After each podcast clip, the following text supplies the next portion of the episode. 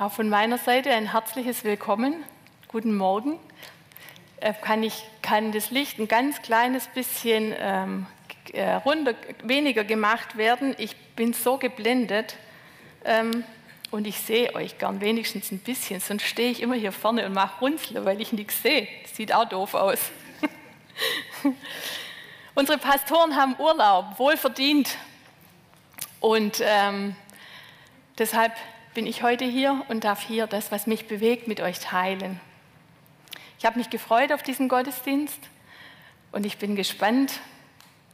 Ja, also ich weiß ja, was ich vorbereitet habe, aber mein Gebet ist wirklich, dass der Heilige Geist in euch das zu Brot verwandelt, was für euch wichtig ist. Und zwar ganz egal, ob das jetzt was aus der Predigt ist, ob das schon von der Begrüßung von der Rosi war mit diesem wunderbaren Gedanken und der Wahrheit, dass Gott uns einen Sabbat geschaffen hat, einen Ruhetag, um bei ihm zu sein, um bei uns selber auch zu sein, um zur Ruhe zu kommen und in ihm zu ruhen. Ob euch das angesprochen hat oder egal was, ein Lied oder die Begegnung untereinander. Gottesdienst ist ja so vielfältig und die Predigt ist ein kleiner Teil davon. Und den trage ich jetzt gerne dazu bei. Als der Günther die letzte Predigt hatte, am 28. Juli war das, da war sein Schwerpunkt, ähm, er nannte das, glaube ich, so eine pastorale Predigt, ähm, also einfach noch was, was er uns mit auf den Weg geben wollte. Und da war der Schwerpunkt, der bei mir hängen geblieben ist, wo ist dein Fokus? Lebst du rückwärtsgewandt im Rückspiegel, sprich in der Vergangenheit immer da hinten irgendwie, oder lebst du nach vorne gewandt und er hat uns eingeladen, unseren Blick nach vorne zu richten. Und ich fand es so spannend, wie der Heilige Geist wirklich in unterschiedlichen Menschen, ohne dass sie sich absprechen, an ähnlichen Punkten dran ist. Gut, wir können ja auch alle zu dieser Gemeinde, von daher, wir, wir tragen ja für unsere Gemeinde auch was. Aber ich war in meinen Gedanken, was ich für, diese, für diesen Tag heute hatte, auch am ähnlichen Punkt und doch wieder ganz anders aber das äh, begeistert mich einfach am Heiligen Geist und das entlastet mich auch, weil ich weiß, er hat den roten Faden. Und das, was wir brauchen, diese Perle, diese eine Perle, die zu diesem roten Faden dient, das offenbart er uns zu seiner Zeit. Ich habe als Überschrift gewählt heute Gnade und Frieden vermehre sich bei euch. Jetzt muss ich mal schauen. Ah, es geht noch nicht? Okay, also, dann warten wir, bis das geht. Oder das heißt, ich mache einfach weiter. Danke, Silas, dass du da einen Weg findest, dass das geht. Und wenn nicht, dann spitzt ihr eure Ohren und das, was, was, ähm, was bleibt, das bleibt. Was ihr hört, das hört. Jeder hört sowieso das, was er heute braucht. Einen kleinen Fokus, einen kleinen Ausschnitt. Gnade und Frieden, das sind wertvolle Gaben, da seid ihr sicher mit mir einig für unser Leben. Gnade, was bedeutet Gnade? Von Gott her gesehen bedeutet Gnade leistungsunabhängige, nicht selbst erarbeitete, unverdiente Gunst Gottes. Das sind wir wieder beim Sonntag, gell? Nichts schaffen, für uns Schwaben einfach schwer vorstellbar. Für den einen mehr, für den anderen weniger. Aber Gnade, wenn ich Gnade erlebe, wenn ich irgendwas vergeigt habe, wenn ich dann Gnade von Gott erlebe und weiß, er hat mich rein gemacht, Gott sieht mich durch Jesus heilig und gerecht gemacht. Und er hat, Jesus hat längst für meine Schuld bezahlt und ich darf wieder aufrecht stehen. Gnade, wenn ein anderer an mir schuldig geworden ist. Selbst im Volksmund sagen wir Gnade vor Recht ergehen lassen. Ja, wenn jemand an mir schuldig wird, verdient hat er es nicht, dass ich gnädig bin, dass ich Gnade walten lasse. Aber genau das ist ja Gnade, eben nicht verdient. Verdient hätte er was anderes. Egal jetzt, ob jemand an mir schuldig wird oder ich an jemand anders, dann habe ich was anderes verdient als Gnade. Aber diese unverdiente Gunst Gottes, leistungsunabhängig und wir können es uns nicht verdienen, nicht selber erarbeiten, nicht mit unserer eigenen Kraft, mit unserer eigenen Stärke. Ah, jetzt, wunderbar, super. Danke, Silas. Frieden Shalom heißt im Hebräischen. Shalom bedeutet ein umfassendes Ganzsein, ein Heilsein und Wohlbehagen. Also Shalom hat viele Bedeutungen, aber das sind die drei Sachen, die ich rausgenommen habe. Und bei Wohlbehagen, da habe ich immer, jedes Mal, wenn ich das höre, ein kleines Kätzle vor Augen oder eine große Katze, egal, einfach eine Katze, die zusammengerollt am Kachenofen liegt und vor sich hinschnurrt. Das ist für mich wenn ich Wohlbehagen höre, habe ich dieses Bild. Oder von mir aus auch bei jemand auf dem Schoß oder es muss jetzt nicht der Kachelofen sein, aber einfach eine Katze, die da so liegt, so ganz wohlig zusammengerollt und vor sich hinschnurrt, das ist Wohlbehagen. Und das will Gott uns geben, oder das gibt er uns mit seinem Shalom, dieses Wohlbehagen. Frieden, Shalom in einer Welt voller Krieg und Unfrieden.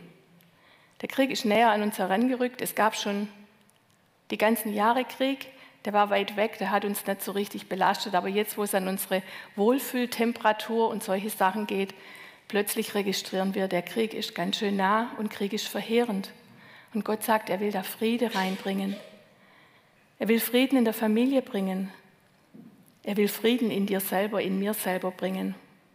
Er macht mich frei von Selbstanklage und Selbstverdammnis. Die Bibel sagt, wenn euch euer Herz verdammt, so wisse, dann darfst du wissen, dass Gott größer ist als dein Herz. Gnade und Frieden, wer will das nicht? Aber wie kann Gnade und Frieden sich in uns vermehren? So habe ich es ja überschrieben. Gnade und Friede vermehre sich bei euch.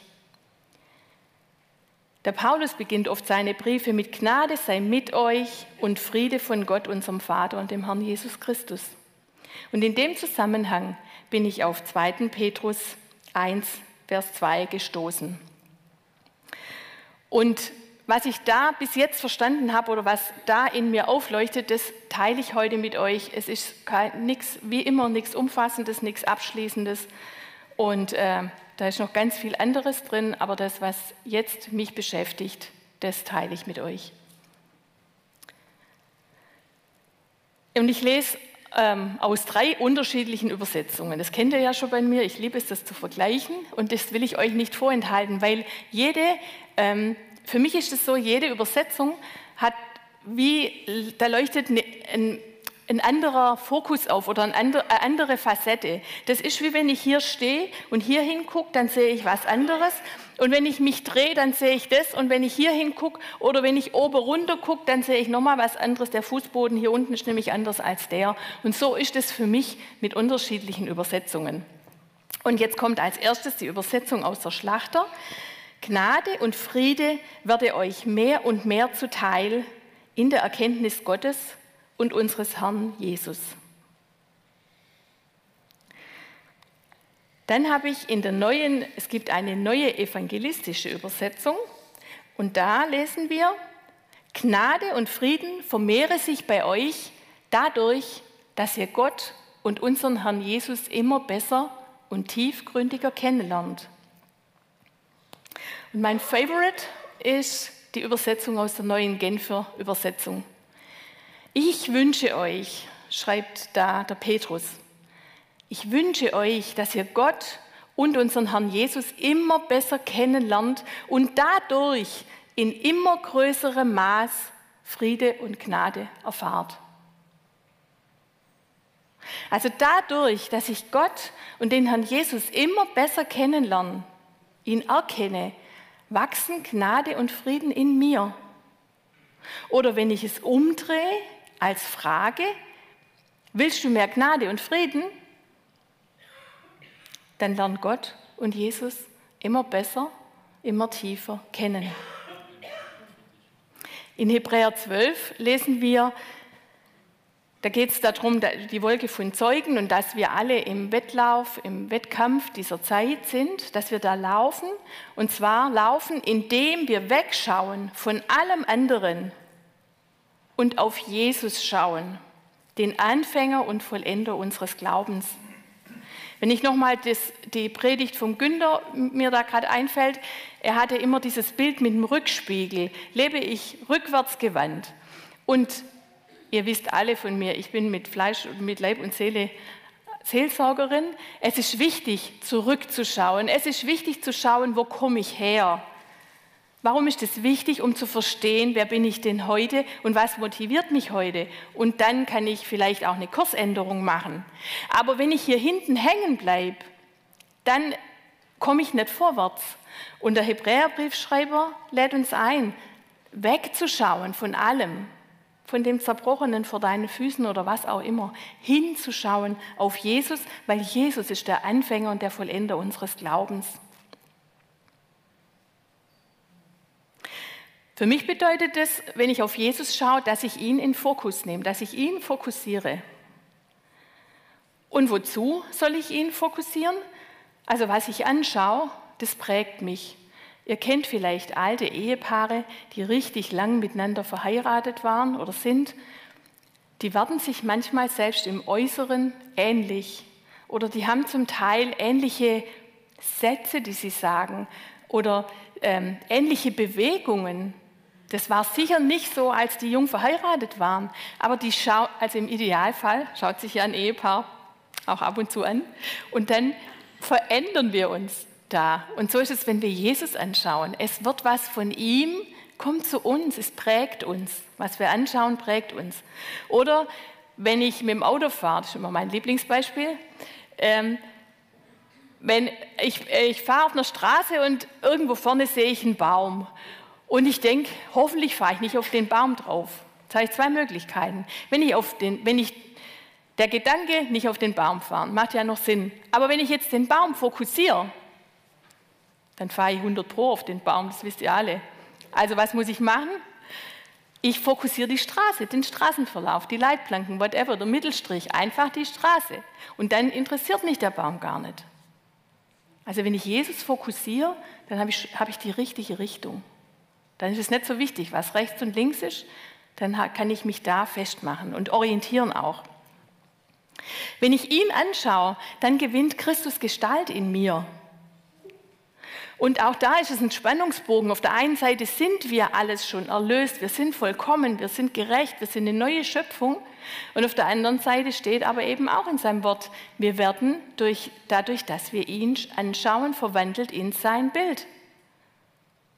Ich glaube, dass das für hier und jetzt gilt. Je mehr wir uns mit Jesus befassen und ihm ähnlicher werden, wird auch für andere sichtbar. Also wird Jesus auch mehr sichtbar. Und wir werden umgestaltet in sein Bild. Im 2. Korinther lesen wir das. Ich wünsche euch, schreibt der Petrus, dass ihr Gott und unseren Herrn Jesus immer besser kennenlernt und dadurch in immer größerem Maß Gnade und Frieden erfahrt. Also, Jesus Gott kennenlernen. Die meisten hier, denke ich mal, die kennen Gott, die kennen Jesus. Was ist so eine Facette, wenn ihr so ein Schlaglicht sagen würdet, wie ist Jesus, wie ist Gott? Wer ist mutig und ruft mal was raus? Ich immer online dem Papa. Wer ist immer online? Jesus. Ist immer online mit dem Papa. Yes, wir sind immer in Verbindung. Vater, Sohn und Heiliger Geist, egal wen du ansprichst, du kommst immer bei allen raus.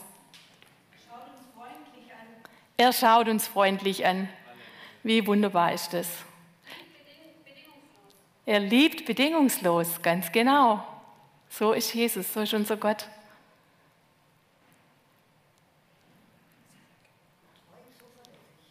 Er ist treu und zuverlässig, ganz genau. Auf ihn können wir uns 100% verlassen. Ich bin ein sicherheitsbedürftiger Mensch und Jesus ist meine sichere Bank wenn es mir einfällt. Manchmal rutscht es mir weg. Wir sind ja alle auf dem Weg. Aber wenn ich es dann schaffe, nicht den Baum zu fokussieren, sondern Jesus, dann ist der, ist der Friede wieder da. Ist, die, ist meine sichere Bank, mein Wohlbehagen spüre ich dann wieder. Danke. Ich wurde als erstes erinnert an eine Stelle, äh, wo Jesus ähm, spricht in Matthäus 11. Und zwar sagt er, kommt her zu mir alle, die ihr mühselig und beladen seid. Ich will euch erquicken oder ich werde euch Ruhe geben. Nehmt auf euch mein Joch und lernt von mir, denn ich bin sanftmütig und von Herzen demütig. So werdet ihr Ruhe finden für eure Seelen, denn mein Joch ist sanft und meine Last ist leicht. Neulich habe ich gelernt, dass im jüdischen Kontext, ähm, in der jüdischen Sprache und in der damaligen Zeit dieses äh, Nehmt auf euch mein Joch auch bedeutet, zu jemand in die Schule zu gehen. Also Jesus, der Rabbi, lädt uns ein, zu ihm in die Schule zu gehen, von ihm zu lernen, bei ihm zu sitzen, mit ihm unterwegs zu sein. Und das wird uns zur Ruhe bringen. Er will uns nämlich Ruhe geben. Bei ihm sitzen, mit ihm gehen, mit ihm das Leben teilen und leben, bringt uns Ruhe. Und Gott, wie ist Gott? Und jetzt bin ich, als ob die Rosi meine Predigt schon gelesen hätte, beim Eingang, was die Rosi heute gesagt hat. Gott, als er die Menschen geschaffen hat, er hat erst alles geschaffen, die Erde, die Tiere, Sonne, Mond, Sterne, Tag, Nacht, Licht, Dunkel, Pflanzen. Und dann zum Schluss hat er die Menschen geschaffen und es war, es war Abend und es war Morgen ein neuer Tag und es war der siebte Tag, der Ruhetag. Und die Menschen haben also, heute sind sie geschaffen worden und dann über die Nacht am nächsten Morgen sitzen sie mit ihrem Schöpfer im Garten Eden und genießen die Beziehung miteinander, das Kennenlernen, die mit Sicherheit auch die Landschaft. Ich stelle mir auch vor, die haben was gegessen, was getrunken. Die haben eine gute Zeit miteinander gehabt, aber was sie auf jeden Fall nicht gemacht haben, ist schaffen. An dem Tag hat Gott Ruhe, den Ruhetag geschaffen. Und er hat die Menschen geschaffen und als erstes, was sie erlebt haben, war ein Ruhetag. Ich finde das einfach der Hammer. Das ist so gegen unsere Natur. Aber so ist Gott. In seiner Fürsorge lässt er uns erstmal hinsitzen, ausschnaufen, alles angucken. Die haben sich bestimmt auch gefreut an allem, was, was die Gottheit da geschaffen hat. Die haben darüber geschwätzt. Und vielleicht hat auch die Eva gesagt, die Blume gefällt mir jetzt nicht so und die gefällt mir besser. Keine Ahnung, weiß ich nicht. Aber sie waren in Beziehung miteinander. Oder vielleicht hätte Adam gern lieber ähm, noch mehr kräftige, mächtige Tiere gehabt. Weiß ich auch nicht. Aber sie waren in Interaktion mit ihrem Schöpfer, mit ihrem Gott. Und wisst ihr, ich buchstabiere das auch immer wieder. Im Urlaub habe ich es wieder gemerkt. Wir waren äh, in, an der Mosel im Urlaub und hatten unsere Fahrräder dabei. Und wir sind immer wieder an der Kirche vorbeigefahren. Und vor dieser Kirche war eine riesengroße Bank mit ein, so einer Rückenlehne aus Holz, echte schöne ähm, Bank. Und auf dieser Bank war in der Lehne, äh, mit, äh, also die Holzbank war eingebrannt. Herr, hier ist gut sein. Und klar, ich wusste sofort, um was es geht. Berg der Verklärung, hier ist gut sein. Und es hat eine Woche gedauert, bis auf einmal bei mir wie so ein Blitz war. Die Jünger auf dem Berg der Verklärung, die haben zu Jesus gesagt, hier ist gut sein. Wir lassen uns Hütten bauen. Die haben nicht gesagt, hier ist gut schaffen oder hier ist gerade echt eine dichte geistige Atmosphäre, jetzt geht's los. Nix. Die haben gesagt, hier ist gut sein. Und mir fällt es so schwer. Immer wieder. Aber wir sind auf dem Weg. Und Jesus sagt, wer mich sieht, der sieht den Vater. Und Gott ist gnädig. In dem Psalmen lesen wir so viel vom Gnädigen, dass Gott gnädig ist, freundlich, langmütig.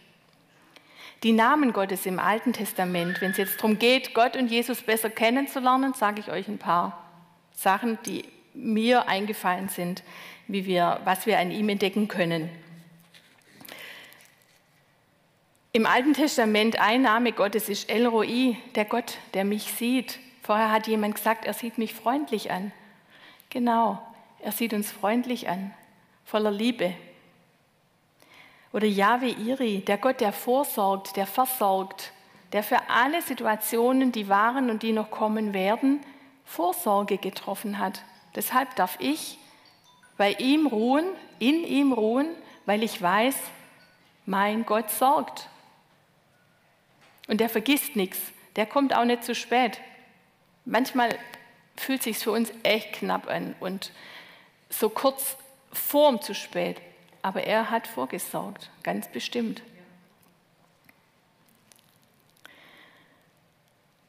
Sar Shalom ist ein Name Gottes, der Friedefürst oder Adonai, der Ewige, der war, immer war und immer sein wird. Wenn wir mit ihm zur Schule gehen, was erleben wir dann? Jesus sagt von sich, er ist sanftmütig, denn ich bin sanftmütig und von Herzen demütig. Und dann habe ich mal im Internet geschaut, eine Definition von sanftmütig. Und das fand ich echt spannend.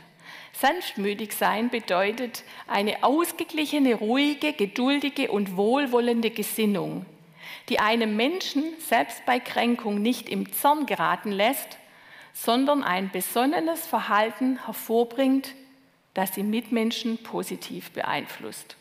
Das ist echt ein Satz, gell? Also sanftmütig sein bedeutet ausgeglichen, ruhig, geduldig und wohlwollend. Die Gesinnung, die Einstellung.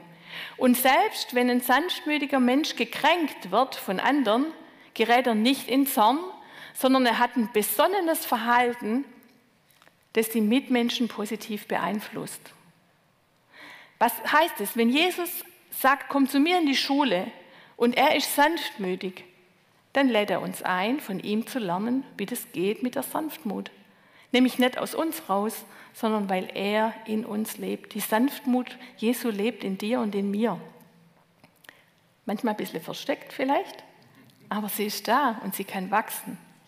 Und sie wächst auf jeden Fall.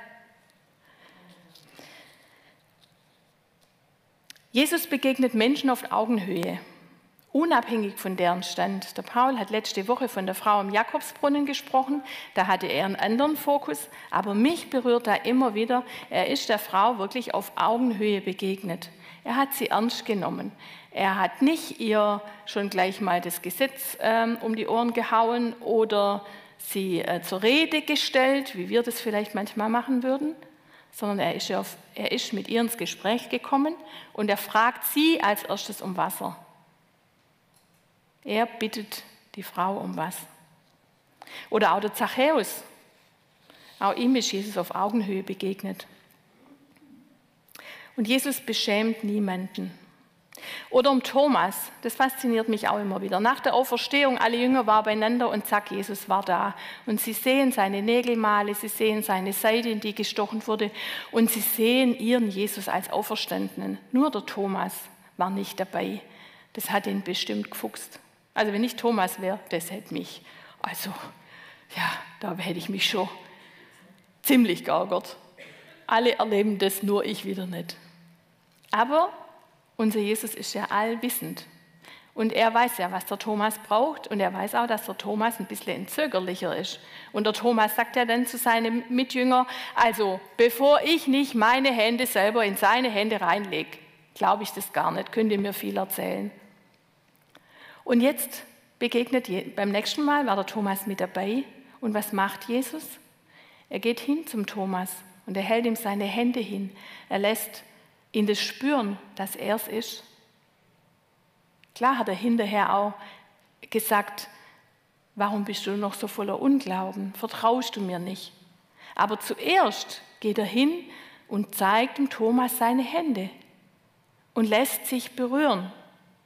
Und erst dann ermutigt er ihn, weiter im Glauben zu gehen und zu wachsen. Jesus ist voller Erbarmen. Das führt mich zur nächsten Geschichte. Der Jüngling von Nain, den kennen wir alle, die Geschichte. Eine Witwe, die ihren Sohn verliert. Und ich lese aus Lukas 7. Wie sie sich aber dem Stadttor näherten, siehe, da wurde ein Toter herausgetragen, der einzige Sohn seiner Mutter, und sie war eine Witwe. Und viele Leute aus der Stadt begleiteten sie. Und als der Herr sie sah, erbarmte er sich über sie und sprach zu ihr, weine nicht. Und er trat hinzu und rührte den Sarg an. Die Träger aber standen still und er sprach, junger Mann, ich sage dir, steh auf. Und wir wissen, der Jüngling wurde wirklich auferweckt und die Mutter hatte ihren Sohn wieder. Aber um was es mir jetzt geht, Jesus sieht die Not der Mutter. Das war in der damaligen Zeit eine Katastrophe. Die Frau war Witwe, die hatte schon keinen Mann mehr, der für sie sorgt und ihr Schutz ist. Und dann verliert sie noch ihren einzigen Sohn, der auch für sie sorgen würde. Die war völlig mittellos. Ich glaube, Witwe sein und ein Kind verlieren ist auch heute schrecklich. Und sicher gibt es Zeiten, da ist es unaushaltbar. Aber dieser soziale Kontext, den wir hier haben, der ist ein anderer. Es ist nicht gleich existenziell, wenn unser Partner und noch ein Kind stirbt. Emotional ist es schon e- existenziell. Aber bei der Frau ging es auch um Versorgung. Und wir haben hier Witwen. Bei uns in der Gemeinde und ich hoffe, dass wir alle immer wieder erinnert werden und nicht nur beten für unsere Witwen, sondern sie auch besuchen, für sie da sind, mit ihnen weinen und mit ihnen lachen, was einfach gerade dran ist. Jesus sah die Not der Mutter und er fühlt sich ein und er sagt nicht zu ihr, ich weiß gar nicht, was du hast, weißt du eigentlich nicht, dass Adonai dein Versorger ist? Und er stellt auch keine Überlegungen an, hm, wer da wohl wann was falsch gemacht hat. Wer hat hier wohl gesündigt? Jesus sieht die Frau, dass sie weint und es erbarmt sich. Und er sagt zu ihr, weine nicht. Und dann spricht er Worte des Lebens zu dem toten Jüngling und dadurch auch zur Mutter. Wo brauchst du ein Wort von Jesus, das in deiner toten Situation neues Leben wirkt? Es geht nicht immer darum, dass ähm, jemand physisch gestorben ist. Wo hast du einen Bereich, der sich für dich tot anfühlt? Und wo brauchst du Jesus, dass er reinspricht? Und ich sage dir eins, Jesus sieht dich freundlich an und er haut dir nicht die Bibel um die Ohren. Und er sagt dir nicht, also langsam könntest du wissen, sondern er begegnet dir mit Liebe, mit Gnade, mit Trost und mit Erbarmen und spricht Worte des Lebens und es ist nachher anders, als es vorher war.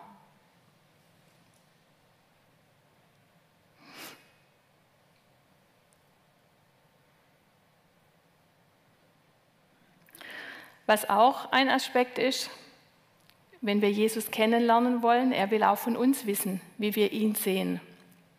Und es fragt er seine Jünger in Markus 8, die Zeit hat angefangen, dass Jesus Wunder getan hat. Er war hier, er war da, er hat Kranke geheilt. Und so im Reden, der Rabbi war mit seinen Jüngern unterwegs, sagt er, für wen halten mich die Leute? Sie antworteten, für Johannes den Täufer und andere für Elia und andere aber für einen der Propheten. Und er sprach zu ihnen, ihr aber, für wen haltet ihr mich? Da antwortete Petrus und sprach zu ihm, du bist der Christus, der Messias, der Gesalbte. Erst hat er den Kreis weitergefasst und hat seine Jünger gefragt, sagt mal, mir, mir schwabe der jetzt sagen, was sagen denn Leid, wer ich bin? Und dann ist er persönlich geworden. Wer sagt ihr, dass ich bin? Und heute fragt er dich, wer sagst du, dass ich bin? Und ich sage euch, das, wie, was Jesus für dich ist, wie du Jesus siehst, das hat Einfluss auf das, was du erleben wirst. Jesus sagt von sich, er ist das Brot des Lebens. Das Brot im ganz Natürlichen, aber er ist auch Brot für dich in deinem geistlichen Leben, in deiner Seele, dass du satt wirst. Er ist das Brot des Lebens. Wir feiern es im Abendmahl, dass wir den Leib Jesu nehmen und jeder kann das für sich auch daheim, zu Hause, jeden Tag machen, aber auch im übertragenen Sinn. Er ist das Brot des Lebens. Lern ihn kennen. Ess ihn, nimm ihn in dich auf und verstoffwechsle ihn. Das gibt Kraft. Jesus ist die Auferstehung und das Leben. Er ist Sieger. Er kam, um uns loszukaufen. Er hat alles verlassen, ist auf die Erde gekommen, ist den Weg gegangen wie wir Menschen. Deshalb kann er auch mit uns fühlen. Und weiß er, wie manche Dinge sind, wie sie sind. Er ist ans Kreuz gegangen, aber er ist auferstanden. Er ist nicht da geblieben. ans Kreuz gegangen, begraben und dann auferstanden. Er ist nicht im Grab geblieben. Jesus lebt, er ist der Sieger. Er ist der Löwe von Juda und gleichzeitig das Lamm Gottes. Er ist der gute Hirte. Er sagt von sich, auch in dem, in dem Kontext, wo es um Hirte geht und, und ähm, wie manche Hirten sind. Und dann sagt er in Johannes 10, der Dieb kommt, um zu stehlen und zu töten und zu verderben. Ich bin gekommen, damit sie das Leben im Überfluss haben. Ein Leben in ganzer Fülle. Jesus sagt, ich bin bei dir alle Tage bis an der Weltende. Und egal, womit du gerade konfrontiert bist, Jesus ist da. Er ist bei dir.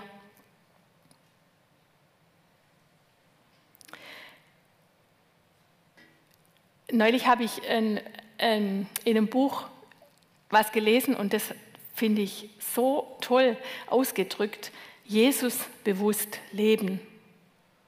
Also lebe ich problembewusst, lebe ich gasbewusst, kriegsbewusst, streitbewusst, lebe ich im Defizit oder lebe ich Jesus bewusst, dass er da ist, dass er alles hat, dass er das Brot des Lebens ist, dass er Leben im Überfluss für mich hat.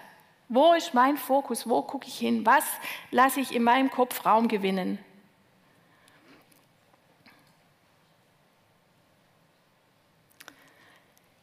Auch ein Psalmvers drückt es toll aus. Psalm 16. Ich habe den Herrn stets vor Augen. Ich habe den Herrn stets vor Augen. Weil er mir zur Seite steht und in mir ist werde ich nicht zu Fall kommen. Deshalb ist mein Herz voll Freude und ich kann aus tiefster Seele jubeln und auch mein Körper ruht in Sicherheit. Wie krass ist das? Ich habe den Herrn vor Augen, weil er mir zur Seite steht, werde ich nicht zu Fall kommen. Punkt. Deshalb ist mein Herz, mein Geist voll Freude, weil er da ist, weil er an meiner Seite ist und weil er mir vor Augen steht. Und deshalb kann ich aus tiefster Seele jubeln und auch mein Körper ruht in Sicherheit. Obwohl vielleicht gerade was Zerbrochenes vor dir liegt. Obwohl unsere Welt immer mehr in Schwierigkeiten kommt, können wir ruhen, wenn der Herr uns vor Augen ist, wenn wir ihn sehen, wie er ist. Wir haben vorher das Lied gesungen, I will sing of the goodness of my God. Ich will von der Güte von meinem Gott singen. Und dann, das gefällt mir besonders gut, Your goodness is running after me. Deine Güte verfolgt mich. Die ist hinter mir her. Also die kriegt mich auch. Es ist ja nicht so ein Verfolgen, dass sie mich nicht kriegt. Aber die ist hinter mir, die ist da, die, die kann ich gar nicht, ich kann dem gar nicht ausweichen. Seine Güte verfolgt mich. Your goodness is running after me. Ist es nicht herrlich? Hört sich das nach Gnade und Frieden an?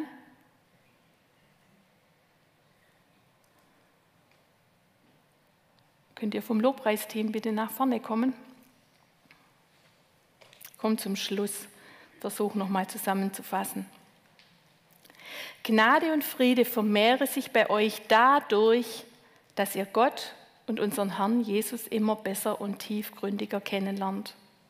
Gnade und Friede vermehre sich in uns, dadurch, dass wir Gott, unseren Vater und Jesus, unseren Erlöser, immer besser kennenlernen. Ihn erkennen mehr und mehr, tiefer, Stück für Stück. Und dadurch erleben wir, dass Gnade und Friede sich in uns vermehren. Immer wieder ein anderer Aspekt. Und jeder von uns erlebt in seinem Alltag jeden Tag einen anderen Aspekt der Gnade und des Friedens Gottes. Und das bleibt nicht ohne Auswirkung. Da kommt unser kleinster Lobpreiser. Ich liebe es.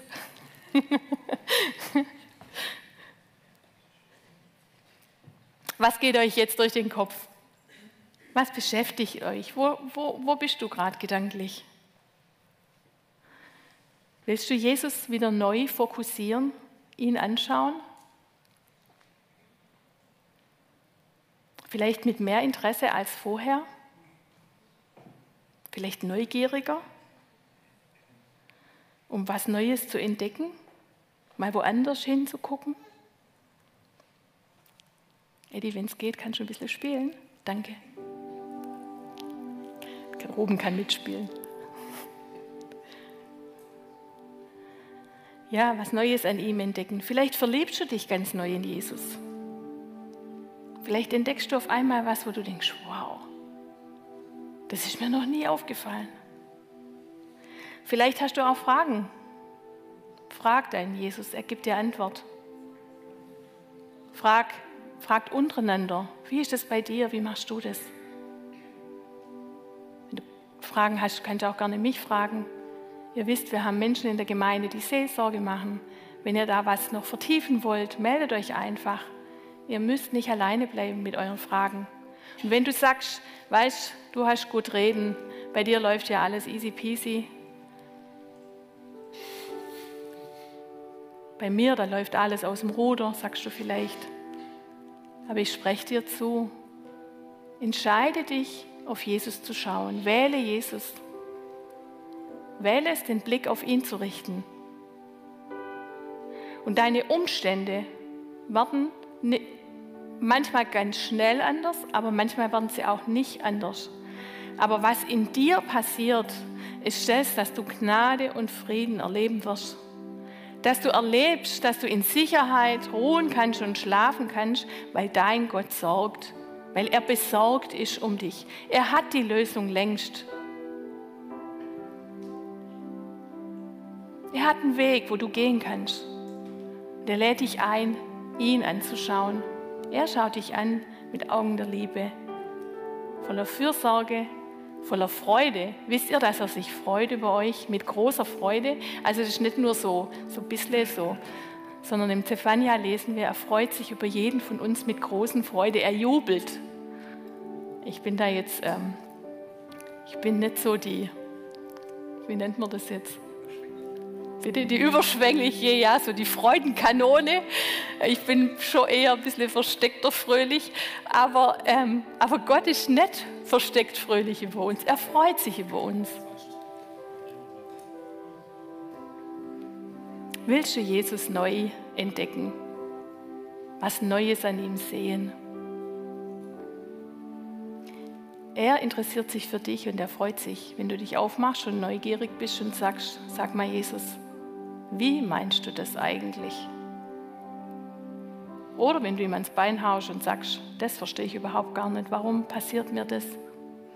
Vielleicht kriegst du keine Antwort, nicht sofort, aber du wirst erleben, wenn du dich ihm zuwendest, dass Gnade und Frieden dein Herz erfüllen und du zur Ruhe kommst. Er lädt dich ein, bei ihm zur Ruhe zu kommen. Er ist mit dir im Boot und er bringt dich sicher ans Ziel, ans große Ziel, wenn unser Leben vollendet ist, aber auch an die nächste Etappe im Hier und Jetzt.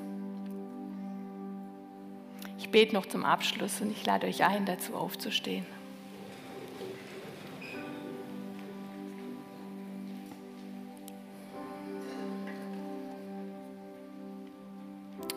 Jesus, ich danke dir, dass du uns dein Wort gegeben hast, dass wir lesen dürfen in deinem Wort und dass dein Geist, der in uns lebt, uns unterweist und uns zu uns spricht. Und ich bete jetzt, dass jedem Einzelnen du das, was aufgeblitzt ist, was für jeden wichtig ist, dass du es, ich versiegle es durch deinen Geist und ich danke dir, dass es Frucht bringen wird. Ich danke dir, dass dieses Vertrauen, das wir in dich setzen, dass es nicht fruchtleer bleibt, und dass das, wie wir dich sehen, dass es unser Leben bestimmt. Du bist das Brot des Lebens. Bei dir ist Freude die Fülle. Du bist das lebendige Wasser. Und wenn du dich gerade ganz ausgetrocknet fühlst, dann bete ich, dass du erlebst, wie Jesus dich neu erfrischt. So wie der Regen bei uns so gnädig war und Wasser gebracht hat, so bete ich, dass du erlebst, dass wirklich die Quelle des Lebens, Jesus, das lebendige Wasser, dich wieder berührt. Ich danke dir, Herr Jesus, dass du der Anfänger und der Vollender unseres Glaubens bist von jedem Einzelnen und dass es nicht an uns liegt, sondern dass wir als deine Kinder mit dir gehen dürfen und durch da, dadurch, dass wir dich anschauen, veränderst du uns und lässt uns erleben, was es bedeutet, Gnade und Frieden zu haben. In Jesu Namen bete ich das. Amen.